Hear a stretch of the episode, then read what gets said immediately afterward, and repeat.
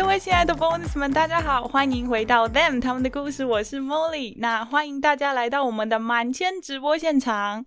在我们正式进进入到今天的内容之前呢，先跟大家提醒一下，就是我这几天一直有在做直播软体的测试，然后我就发现应该啦，是因为网络或者是因为台湾跟澳洲距离很远的关系，所以直播会有一点点 delay，我不确定这是不是正常的。所以如果你们听到我的声音，大概是五秒之前的声音。然后我看到大家这边的讯息也是五秒之前的讯息了，所以如果我在回复聊天室的话，速度可能会稍微慢一点点，大家就请见谅。那我们就要开始喽。哎，那个声音的话，现在已经是最大声了，就我已经贴，我已经把脸贴在麦克风上面讲话了，不好意思。好，然后就真的非常感谢大家啦，就是 IG 追踪破千才有这个直播。那希望以后 I G 的这个人数会更多，听的人也可以更多，这样我就有机会可以跟更多的人讨论案件啦。这一段期间呢，我也非常非常感谢大家每一次的留言、赞助和推荐，我都是真的真的很感谢，也很珍惜。就像我常讲的啦，这些东西对我来说都是很大很大的鼓励。我知道节目一开始的时候，在写稿、后置，还有各个方方面面都有很多的缺失，让整个节目看起来好像不是那么的成熟，那么的完整。不过也真的很开心，大家可以陪着我一起成长，这完全不客套。就我每次其实，在回听某一些集数的时候啊，我都会越听越不好意思，然后很想要偷偷的把那几集给删掉。可是后来想一想，我就觉得说，嗯。这就是一个过程。如果我把它删掉的话，我自己可能就看不见我自己的进步了。不过说真的啦，也许以后有机会，对于 EP 一到 EP 五那些不满意的集数，我还是有可能会重写重录，也不一定，不知道，看状况。现在先不要把话说死，不然以后会很丢脸。总之，很感谢大家在节目二零二零年，就是去年八月底上完第一集之后，就给我很多很棒、很温暖的回馈，然后也有很多很有帮助的建议。除了 bonus 之外呢，我还想要感谢那些曾经给过我鼓励和回答我问题的真实犯罪好朋友们，当然还有其他的非真实案件类的好朋友啦，就是其他节目的创作者。那我在这里不一一点名，因为有点害羞。一方面也是可能啦，因为我觉得大家都蛮谦虚的，有时候不是每个人都会觉得说，哦，我讲几句话，然后好像就对你帮助很大。大家都很谦虚，都觉得啊，我没有帮助你啦。所以其实我觉得这些感谢，我就真的放在心里。那有时候在做节目的时候啊，都会遇到一些问题。这些问题很多啊，包含技术上的问题呀、专业上的问题，还有情绪上面的问题。每次都是靠着大家的鼓励和指导，我才可以顺利的度过难关。不然，我觉得我真的会做的很辛苦。所以，就是谢谢各位创作者们陪我一路打怪打到现在哦。那希望我们可以一直一起在这条路上继续前进。看一下留言哦。哦，迟到了，迟到没有关系，现在进来就好了。那我们的今天 Lights Out 有来到现场，这应该是小宇宙，我猜。好，那我们就继续下去喽。在节目开始之前呢，先来做一下一点点疫情的 宣导，就觉得这是好像是一个责任。那因为台湾最近疫情变得很严重啦，大家就是好好的待在家里，不要出门，然后。我觉得台湾的状况已经不是现在就不是有没有感染的问题了，它是进一步的扩大到你感染了之后有没有办法得到适当的医疗治疗的问题。所以我觉得大家真的要好好保护自己，但是也不要太恐慌啦。基本上就是坚持少出门，出门回家一定要洗手消毒，甚至你要换衣服、洗澡都不会太夸张。Molly 很多去年的习惯一直沿用到今年。我去年的时候啊，都会随手带一瓶干洗手。只要我有接触不是我的东西，我没有地方可以洗手的话，我就会用干洗手用一下这样子。所以上次去加油站加油啊，摸到门把这种，我一定都会消毒的很彻底。蒙里去年在澳洲疫情的巅峰时刻的时候，也是很担忧，特别是澳洲人他们这边没有戴口罩的习惯。然后那时候又有亚裔的华人被攻击的事件。哦，对，澳洲这边还有一个很特别、跟台湾不太一样的事啊，他们这边哦，相信阴谋论的人很多。所以很多人不知道为什么，就是医院明明都已经爆满了，染病和死亡的人数都一直增加了，可是他们还是一直会觉得说这个病毒只是政府瞎掰出来的，为了不要让他们出门的借口，很扯哦。我那个时候压力很大，不过我后来意识到担心其实没什么用，所以我就开始减少去看疫情的报道，基本上现在就不看了，只会去看一些官方的资料。那不止台湾啦，澳洲的媒体也是很嗜血，看见哪个地方有伤口，就会开始朝那个地方一直凿、一直挖，所以报道内容通常都是很可怕，我就直接拒看了。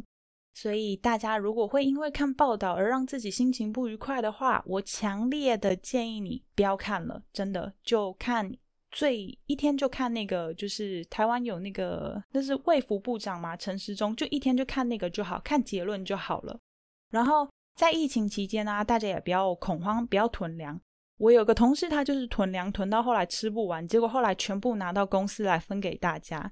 那他自己也跟我承认说，他觉得很丢脸，因为后来大家都知道为什么去澳洲买不到东西了。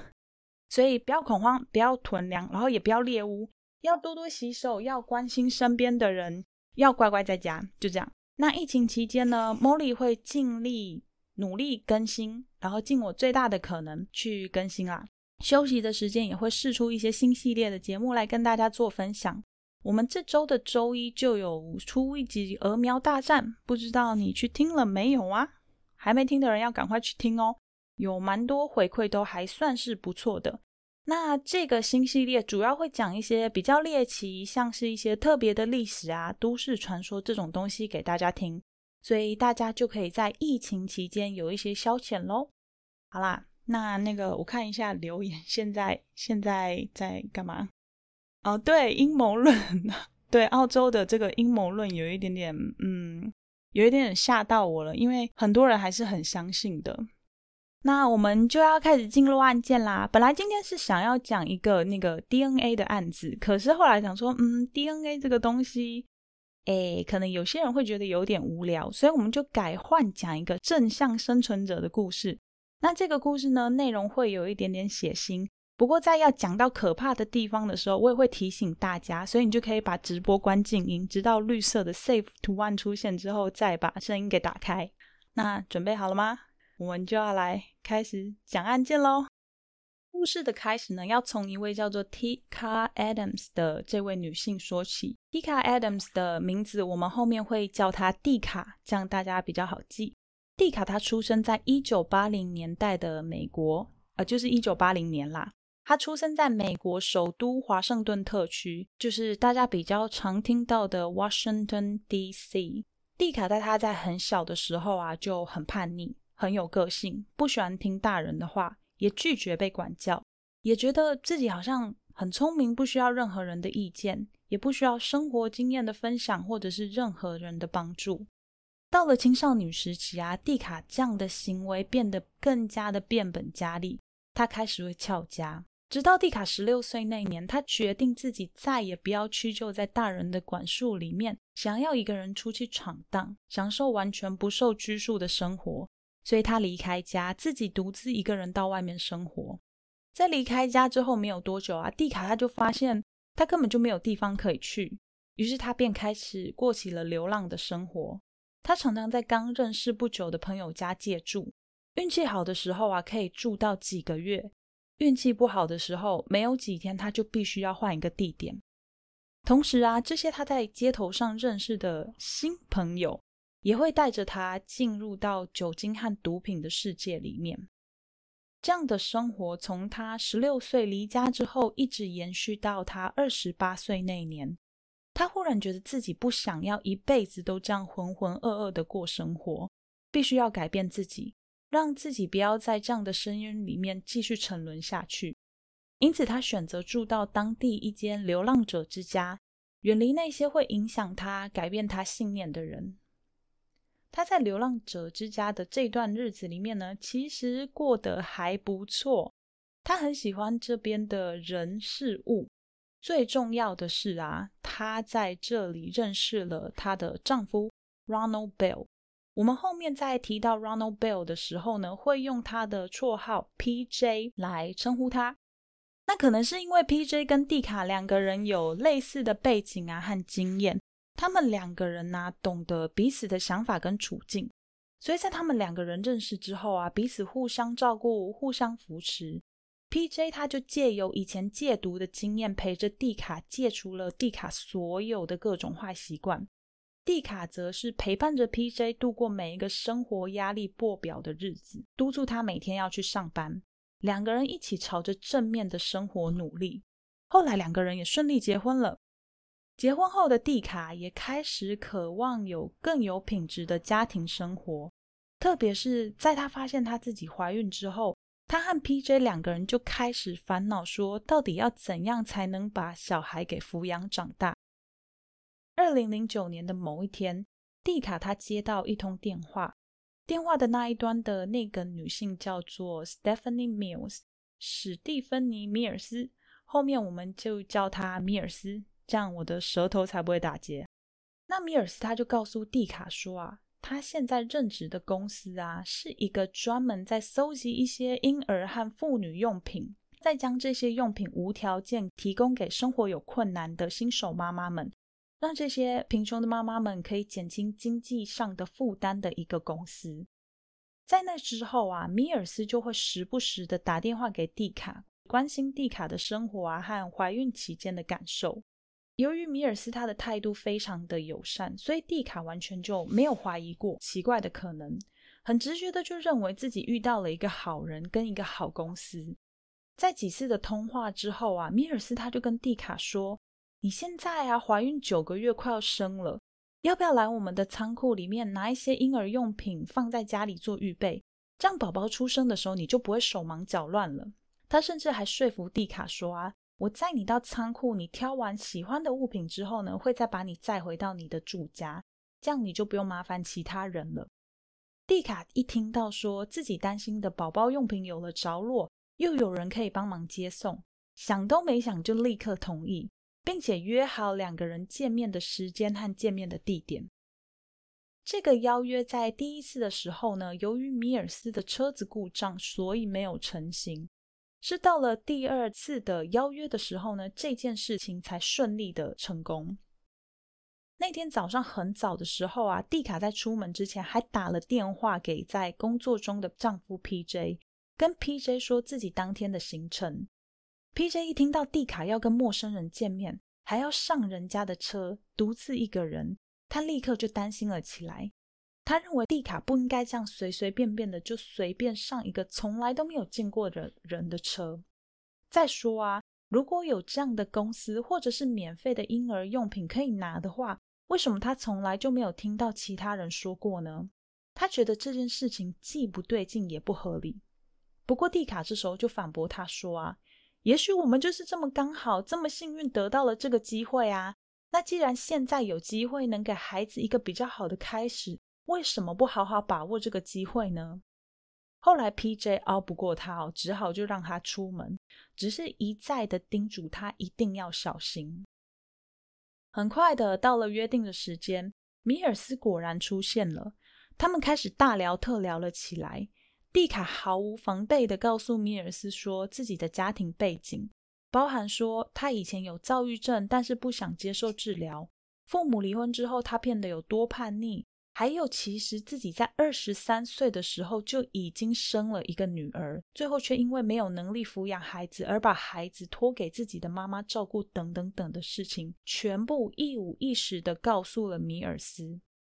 除了这些话题之外啊，他们也聊了一些怀孕期间的事情，一些妈妈或者是孕妇之间都会聊的话题。过了不知道多久，米尔斯忽然告诉蒂卡说：“哎，糟糕，我的车子好像又坏了，我们先回我的公寓好了，那里比较近，我赶快找我的朋友来帮我修车。”听到米尔斯这样说啊，蒂卡也不能说什么。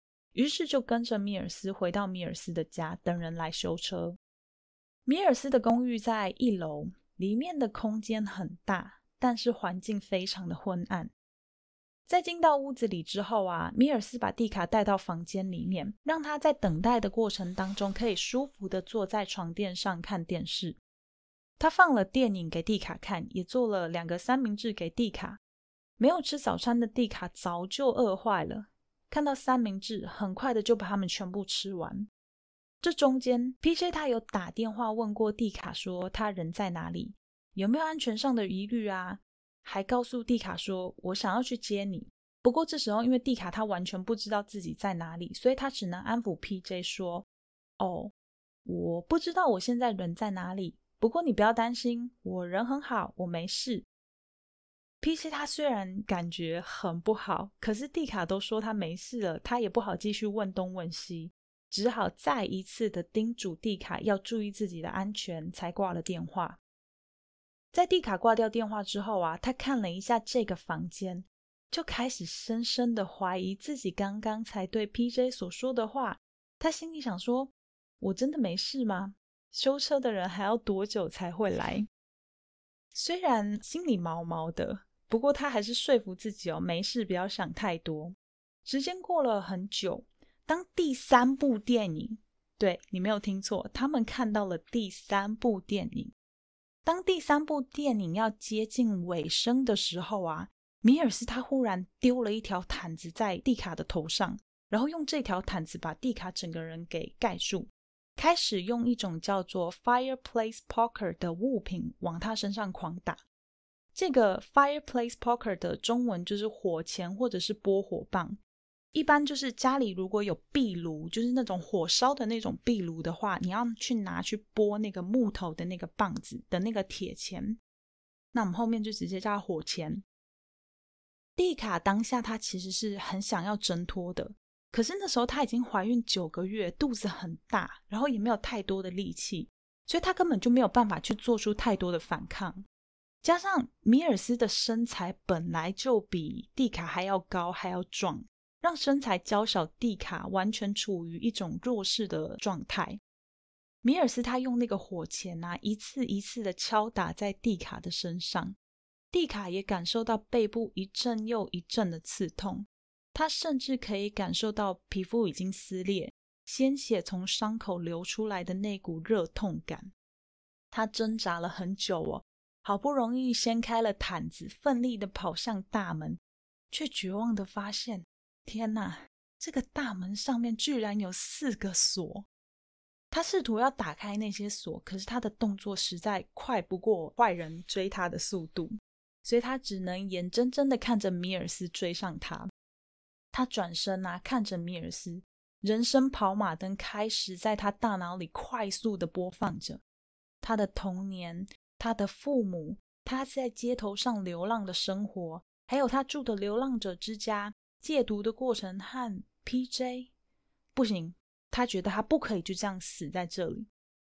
在两个人进行了一番缠斗之后啊，蒂卡不知道哪里来的力量和勇气，一股劲的就跳到米尔斯的身上，开始双手用力的掐着米尔斯的脖子。他越掐越紧，紧到米尔斯都快要失去意识了。同时啊，这时候的蒂卡，他因为身体大量的失血。也在慢慢的失去意识当中。后来，身受重伤的蒂卡先行倒地，重新获得氧气的米尔斯很快就又恢复了意识。他抓着蒂卡的脚踝，将他拖进了厨房，然后开始回到客厅清理那些打斗留下来的血迹。在他清理血迹的过程当中啊，蒂卡的手机响了，是 P.J。显然是因为太久没有听到蒂卡的消息，才打电话过来给他，要确定他的安全。米尔斯拿着发出铃声的手机走到蒂卡身边，当着蒂卡的面把手机给砸烂，企图要让蒂卡彻底的放弃求生的机会。好，让我先回来看一下大家的留言哦。蒂卡很好聊，嗯，对我也觉得蒂卡很好聊。我在查资料的过程当中，其实有觉得。哎，蒂卡好像比较容易信任别人，可是我同时又觉得他是一个有点固执的人，这是我在查资料的时候的感想。某里提醒一下大家，接下来有一些很短的一个片段，会有一点血腥。如果你不想听，或者是听了会害怕的话，会不舒服的话，就请你先将直播按静音，直到下一张绿色的 Safe 图示出来的时候再把声音打开，就一句话而已。好，那我们继续喽。在摔完手机之后啊，米尔斯从厨房的抽屉里面拿出一把大剪刀，那种专门在剪封箱胶带的尖剪刀，剪开了蒂卡的肚子。不知道是不是因为呃，蒂卡他意识到 P.J 在找自己，还是他有看见米尔斯手中的剪刀？本来就已经快要失去意识的蒂卡，他忽然跳了起来，夺走米尔斯手上的剪刀，把剪刀用力的丢到客厅里。他祈求米尔斯放过自己，可是没有用。米尔斯并没有因为蒂卡的祈求就停止他的暴行，加上啊，蒂卡因为失血过多，血压太低。很快的，他再度陷入了昏迷。米尔斯他把蒂卡拖进到了浴室里面，开始清洗蒂卡身上的血迹，还帮他剪指甲。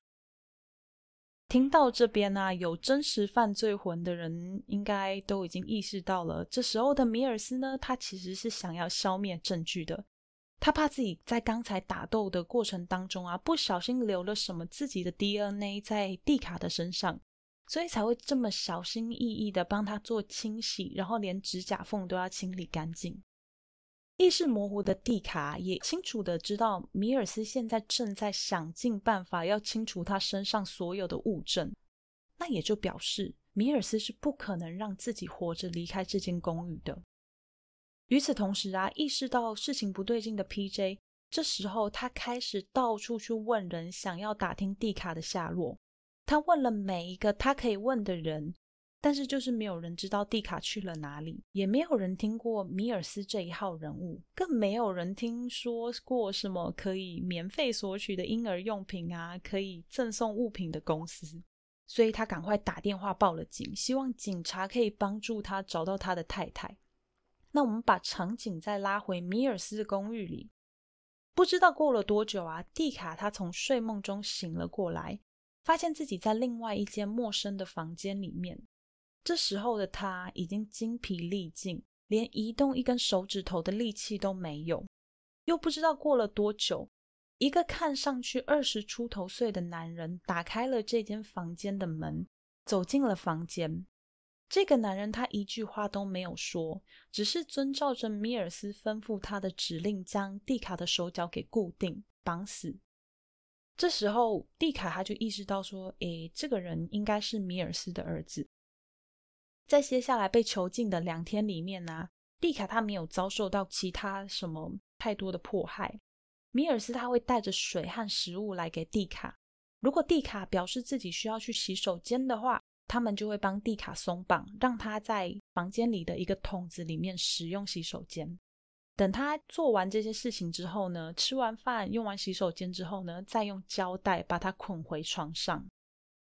过了两天，蒂卡他慢慢的觉得自己好像恢复了一点精神和力气，他觉得自己应该已经有逃跑的机会跟勇气了。可是米尔斯没有给他这样的机会。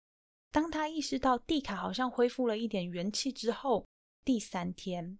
米尔斯再次进到这个房间里面，但是跟前两天不一样，他没有带着食物或者是水，而是带了一些冰块、布、胶带和一把大剪刀。听到这里，大家有没有觉得哎不妙？好，我们继续哦。米尔斯他进到房间之后啊，他先是用预备好的胶带把蒂卡紧紧的固定在床上。再将原本准备好的那一团布塞到他的嘴巴里，然后用胶带把他的嘴巴给贴起来，然后告诉蒂卡说：“如果你觉得痛的话，就咬着布就不会痛了。”然后他转身打开房间里的电视，把电视开到最大声。好，那我们要接下来下一个呃可怕的场景了。那接下来的内容一样会很血腥。所以，如果你不想听、不敢听，听了会害怕、会不舒服的话，拜托帮我把直播调成静音，直到 Safe 的那个图示出来的时候再把声音打开，好不好？好。哎，对，肚子的伤口当下是没有问题的，可能他们在清洗的过程当中还是有做一些清洁，我猜的，因为他在这方面没有交代的很清楚。好，那我们要继续喽。在一切准备就绪之后，米尔斯就开始用预先准备好的那把剪刀，再次打开蒂卡的肚子，然后开始一直挖，一直挖。而且当他发现呢，剪刀已经不够力，没有办法再剪开蒂卡的皮肤的时候，他徒手用自己的手开始在蒂卡的身上挖，蒂卡痛到几乎要昏厥过去了。好，save 图示出现了，大家可以打开声音了。那中间有一些太烂肉的细节，我觉得我们就 讲到这样就好了，要不然我有点受不了。在整个过程当中啊，蒂卡真的太痛太痛了，他就在清醒和昏厥之间来回不断的交替着，直到某一次他在醒过来的时候，米尔斯居然问他说：“你要我继续直到我把宝宝拿出来，还是我们改天再继续啊？”蒂卡一听，整个傻眼呐！这什么东西啊？可是他完全没有力气回答这个问题，因为他实在太痛又太累了。无论蒂卡自己最后有没有回答，米尔斯就算是停止了他的行为。他事先用那个准备好的布和冰块，把蒂卡的肚子伤口包起来冰敷，让他可以好好的休息。到了第四天，蒂卡他张开了眼睛，他不确定说自己昏睡了多久，只知道外面是白天。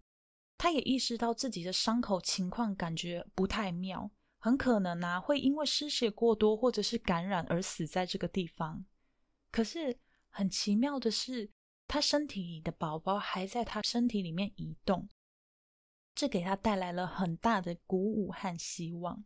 他决定啊，一定要想办法离开这个鬼地方。这时候啊，他就注意到，虽然是白天，可是米尔斯他睡得非常非常的熟。于是他便开始想办法要挣脱身上的胶带。蒂卡很聪明，他先是用口水啊，把粘在嘴巴上的那片胶带弄湿，然后用力一吹，原本那个塞在嘴巴里的布啊，就连着胶带一起掉到了地上。接着，他又试图挣脱了绑在手上的胶带。好在米尔斯啊，他没有捆得很紧，让他有机会可以挣脱。然后在挣脱的过程当中啊，蒂卡身上的那些伤口就又开始流血了。在他好不容易挣脱那些胶带的时候，他的结婚戒指就忽然“哐”的一声滚到了一个碗旁边。那个“哐”的一声啊，很大声。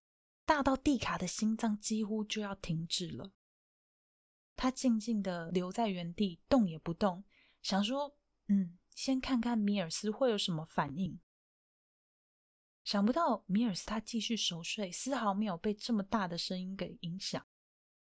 于是蒂卡他就撑起自己的身体，准备要跨过挡在门口的米尔斯。居然在这个时候，他的伤口啊开始流血。然后一大滩血就这样砰的一声掉到了米尔斯的毯子上面，他自己吓到都快要昏倒了，但是他冷静的压抑住自己的恐惧，看米尔斯一点动作都没有，他才继续的再往前走。到了客厅，他发现米尔斯的儿子就睡在客厅里面，脸还面向着大门。他慢慢的、静静的走到门旁边，小心翼翼的打开了所有的锁。就是那四道看起来很复杂的锁，然后顺利的离开了米尔斯的家。在这个时候的蒂卡，每一步都走得很艰辛，因为他的肚子已经被剖开了，所以他必须要按着自己的伤口，避免内脏掉出来。一踏出米尔斯的家，蒂卡他开始用尽他最大的力气狂奔，并大喊救命。但是我们想想，虽然说是用尽力气狂奔啦，可是速度应该也不会太快哦。他敲了每一户人家的门，希望可以遇到善心人士能够帮助他，但是都没有人回应。他决定要改变自己的目标，他快速的来到了另外一栋公寓的建筑，走上了二楼，开始继续敲门寻求协助。当他真的已经累到没有办法再前进的时候啊，他忽然转头一看。发现米尔斯母子居然在后面追了上来，他们跑到蒂卡所在的位置，想要将他带回自己家。可是蒂卡抵死不从，他知道啊，只要自己回到那一间昏暗的公寓，他的下场就只有一个。所以他不断的尖叫挣扎，尽他最大的力气挥舞着双手和双脚，看看有没有人会因为这些不寻常的声音而跑出来帮忙。终于有一个男人走出了自己的家门，在很远的地方问说：“发生了什么事？”米尔斯对男人说：“哦哦哦，这个女人她怀孕快要生了，我想要帮助她，可是他有妄想症，一直觉得我要害他。”我想，我把他带回家里休养一下就好了。这时候，蒂卡听到这样，就赶快说：“事情才不是这样呢！这两个人想要杀我，我需要帮助，拜托，快点帮帮我！”这个男人他一时之间也懵了，他搞不清楚谁说的才是真的，所以他干脆直接对眼前的三个人说：“我不知道你们之间发生了什么事，我也不知道谁说的才是真的。总之，我现在要回去报警。”说完，他丢下蒂卡，一个人跑回家报警。一听到要报警啊，米尔斯和儿子也吓到了。他们两个快速的离开现场，留下蒂卡一个人。报完警之后，男人来到了蒂卡的身边，这才发现，哇，其实蒂卡的伤势很严重诶，只是因为他穿的衣服的颜色很深，所以他才没有看到那些已经破掉的伤口跟已经流满地的血。没有多久。警察和救护车都赶到了现场，蒂卡被送进了急诊室做手术。好，让我看一下这个大家的留言。蒂卡妈妈跟宝宝都好坚强，嗯，真的，母亲真伟大，这样都不会晕厥。对我也觉得这很厉害。镇上怎么都没人？我觉得应该是有人，但是大家都不敢来营救吧，我猜。然后也有一个可能是我想到的是。有没有可能是因为那个时候白天啊，大家都比较多是去工作的，所以都不在家，所以才会感觉好像镇上都没有人？这是我的两个推论啦。好，我们继续哦。当蒂卡醒来的时候，就看见她在身边的丈夫 P.J.，她第一句话就问说：“宝宝还好吗？”P.J. 告诉她说：“宝宝没事，我们有一个很健康的女儿。”蒂卡这才放心。蒂卡她在这次的意外中得救了，宝宝也是。虽然宝宝出生的时候不足月，有早产，但是是一个非常健康的孩子。他们后来啊，将这个孩子命名为 Miracle Sky，中文的翻译是奇迹的天空。讲到这里，我其实资料查到这里的时候，我自己是很感动的。就很难想象妈妈可以撑过这么多的很暴力、很残忍的这些奇怪的对待，然后又平安的把宝宝给生下来。那蒂卡和孩子活下来了，那米尔斯跟他儿子呢？总要得到一点惩罚吧？哎，有，他们有得到惩罚，不过这个剧情有点曲折离奇。在接下来的几天呢，蒂卡得知到，原来。米尔斯的本名才不是什么 Stephanie Mills，而是 Veronica Deramos。后面我们就取他姓氏的开头，叫他德拉。德拉是谁呢？德拉是一位当时四十岁、拥有四个孩子的妈妈。案发当时呢，她跟自己的十七岁儿子德里克，就是跟着妈妈一起伤害蒂卡的那个德里克，住在一起。德拉呢？这个女人，她在一九八八年到一九九九年的时候当过军人，听起来好像还可以，职业军人蛮伟大的。不过在二零零二年的时候啊，德拉她就因为伪造文书而入狱服刑了两年。德拉之所以这一次会犯下这个案件呢，是因为德拉她其实有一个男朋友，她一直想要把这位男朋友留在身边。所以她就骗男朋友说自己怀孕了，大概在十二月的时候会临盆。这个男朋友和他的家人其实都没有真的看过德拉怀孕的样子，但是德拉在电话里啊总是分享着自己怀孕的喜悦，还有宝宝的事情，让大家真的以为德拉已经怀孕了。不过因为她没有怀孕，所以德拉这时候就把脑筋动到孕妇身上。她决定要找一个孕妇，夺走这个孕妇的宝宝来当做自己的孩子，企图要继续哄骗男友留在她身边。最后啊，德拉因为绑架罪和一级袭击罪被判了二十五年的有期徒刑。他的儿子呢，则因为精神状况的问题，在案发当时呢，被认为他不知道自己的妈妈在做什么，而被无罪释放。在审判的过程的当中啊，蒂卡带着女儿 Miracle Sky 出席。他说：“我就是想要让德拉知道，说他没有杀了我，我的女儿也平安的出生了。”他也说，他非常的感谢这段经历。因为这段经历啊，让他有机会去修复他跟家人之间的感情，特别是以前他最不想服从的爸爸。他的爸爸从蒂卡发生事情之后，到整个听证审判的过程，都一直陪在他的身边，一次都没有缺席。在这件事情之后没有多久，蒂卡和 P.J. 买了自己的房子，也有了第二个宝宝。在后来采访的时候啊，他总是用很正面、很幽默的态度去讲述这段经历。他还曾经讲过一句话，让我觉得很感动。他说：“God looks after babies and fools, and I had a baby and I was a fool。”中文的翻译是：“上帝眷顾孩子和愚人，我有一个孩子，而且我就是那个愚人。”好了，那。案件就讲到这边，希望大家是喜欢这个案件的。看一下留言哦。哦，对啊，我我那时候在查资料的时候，我也很怕那个男人直接就回家再也不出现了。还好最后有报警。那我们现在就要来回答问题了。我先想要问一下，呃，如果等一下大家有问题的话，都可以直接在就是直播平台上面问，好不好？那我先回答一下前几天在 IG 上面问大家的问题。好，首先第一个问题就是有人问说，我决定要做 Podcast 的契机是什么？呃，我那时候会想要做 Podcast，是因为那时候先听到 Lily 的他说犯罪，我就觉得哦，好酷哦。然后反正我那时候就在听这档节目，但我那时候并不知道有其他的节目。接着呢，Spotify 的演算法呢？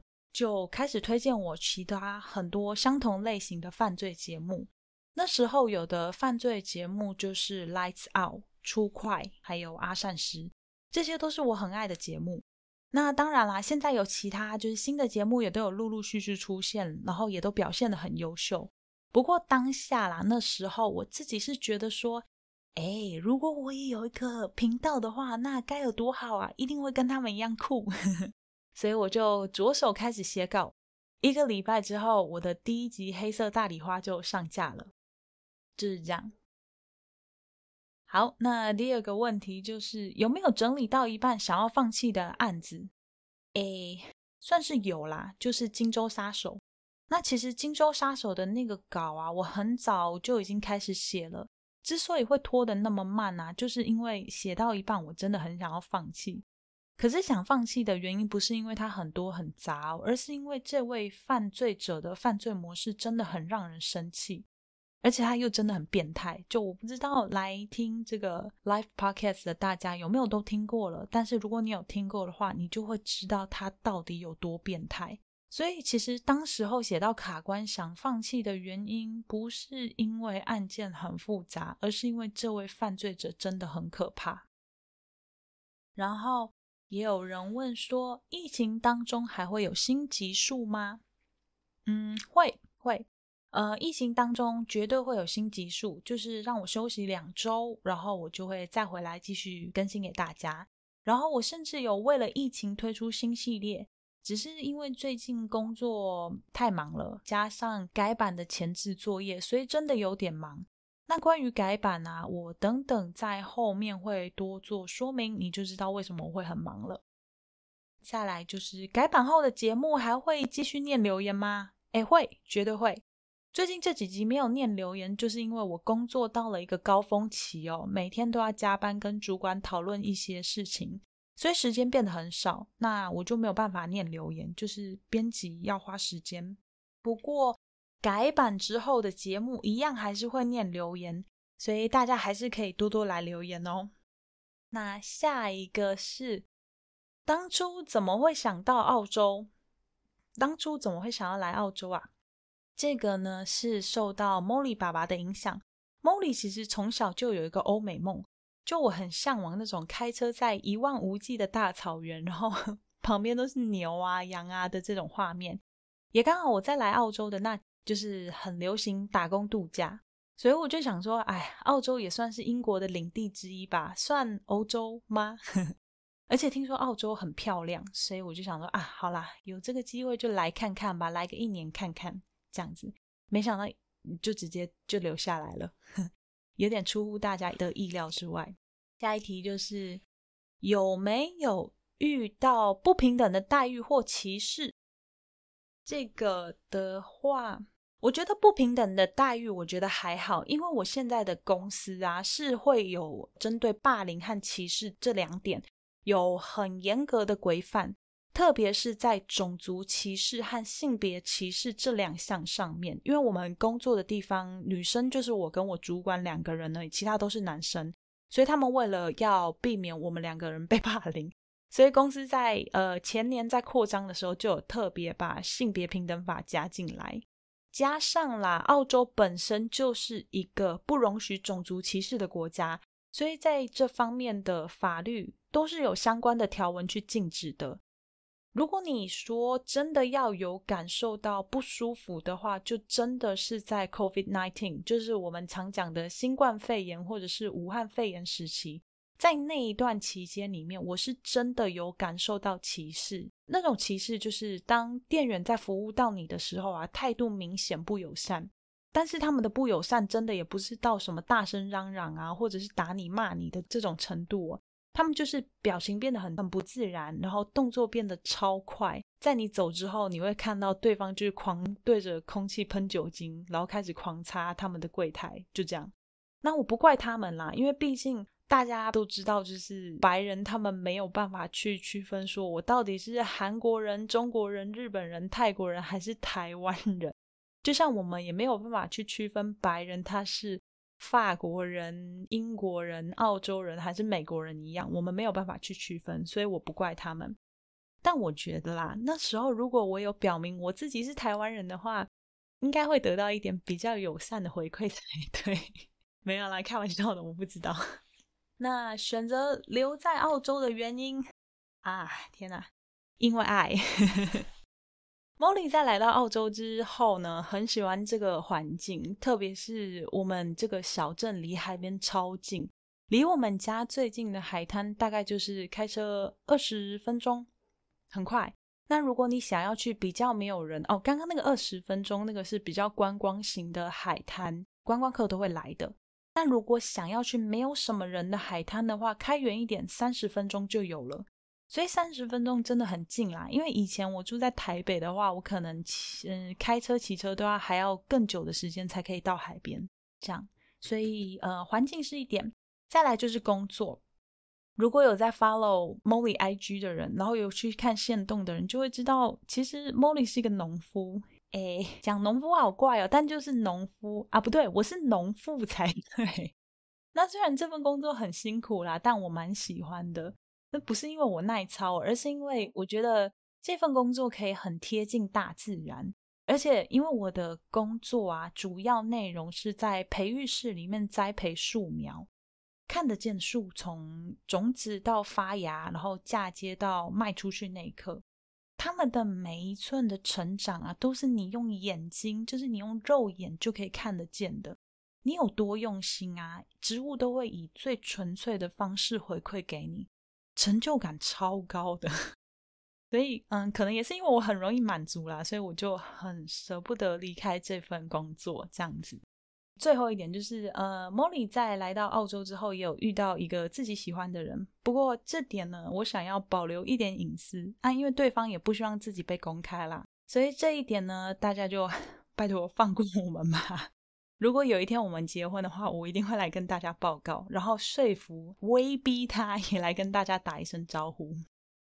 好啦，那我看一下大家现场有没有要问的问题。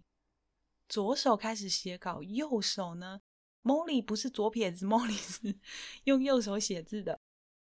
对，荆州杀手真的是鸡没？我不想念 那个字啊，对不起啊。什么时候要跟阿善师合作？哎什么时候要跟阿善师合作？嗯，因为呃，我之前有跟其他有跟阿善师合作过的节目主持人聊天过。那基本上阿善师他不可能飞来澳洲嘛，所以如果真的真的要合作的话呢，就必须要可能等我回台湾这样子，然后有借到录音室，所以可能短期之内不会。但是如果我疫情结束之后，如果我回台湾的话，可以试着邀请看看。看看 Molly 经费够不够，请不请得起阿善师这样子啊？下一个，呃，我是什么工作？刚刚有讲过，农妇。我的那个职位的 title 是 Nursery Assistant，就是培育室助理。大家听到培育室助理，不要以为是那种很高级啊，在实验室里面在那边玩试管、看显微镜的啊。我们会看显微镜啊。但是不是绝对不是你想的那种很高级，穿着白袍在实验室里面工作的人。我们的工作就是非常纯粹的，穿着一般的工人的工作服，然后开始在那边播种啊、搬树这样子，所以其实蛮累的。那所以这大概就是我的工作，农妇，农妇，我的工作是农妇，好不好？啊，下一个我看一下哦。哦，对，嗯嗯，这边有一个，这边有一个回复有说到说，我突然想到我之前去澳洲玩的时候，每次要进去商场里面的门口的警卫都只检查亚洲人的包包。哎，现在比较不会有，我住的这个小镇没有。可是我有朋友，他们在别的地方，他们在塔斯马尼亚或者是西澳这些地方，他们有遇过。就是很明显，警卫都只会检查亚洲人的包包。可是有一个另外一个可能性是，我觉得因为可能亚洲人比较多，背包客是到澳洲，这是这是我自己猜的啦。所以他们可能觉得背包客会比较有一些问题，他们才会选择去检查这些背包客的包包。所以我不确定是不是针对亚洲人啦，但也有可能是针对背包客。哎，如果真的是只针对亚洲人的话，现在啦，你可以检举，你只要举证的话，这个警卫是可以被罚款的，因为在澳洲种族歧视是非常严重的事情。好，一讲到男友嘛，对。Molly 就求饶啊！对对对对对对，求饶，拜托不要来问我，不要问我更多细节。然后左手的，哦哦哦哦，好好好，左手开始写稿，那右手呢？嗯，右手我也不知道要干嘛，按滑鼠吗？查资料。Molly 很认真在回答呢。哦，对啊，我很认真啊，我就是一个认真的人啊，不然你想怎样？好啦，那呃，那问题就先回答到这边。来分享一下节目未来走向。未来走向的话呢，好，就这样。因为在 EP 一到 EP 二十五这段期间内呢，我有收到很多的回馈跟建议。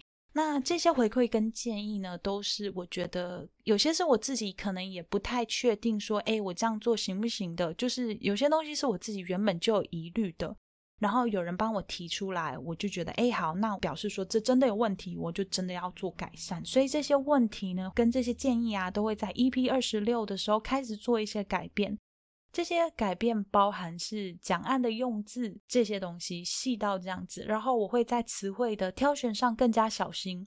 社群部分的视觉呢，也会有新的版本，音乐也是改变，差不多就是这些。原本的风格不会变啦，但是就是主要想说。再把节目做得更精致一点，让大家不是只有耳朵可以听，视觉上也可以强化，然后更让案件啊，还有整个节目更完整、更清楚。